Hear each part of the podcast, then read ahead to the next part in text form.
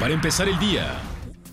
Un total de 711 migrantes en condición irregular fueron rescatados por agentes del Instituto Nacional de Migración en coordinación con elementos de la Guardia Nacional, que al no acreditar su estancia legal en el país, fueron trasladados a las instalaciones del Instituto Nacional de Migración, donde se inició su procedimiento administrativo migratorio.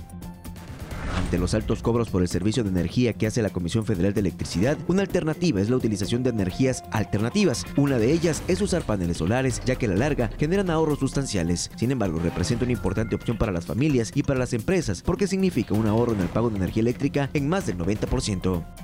En Chiapas se prevé que entre el 80 y 90% de la extensión dedicada a la agricultura está sometida al uso de agroquímicos y pesticidas. Dicha situación podría ser una de las causas de la alta incidencia de personas que padecen cáncer. Debería haber mayor concientización de los campesinos sobre el uso de estos productos. Para empezar el día.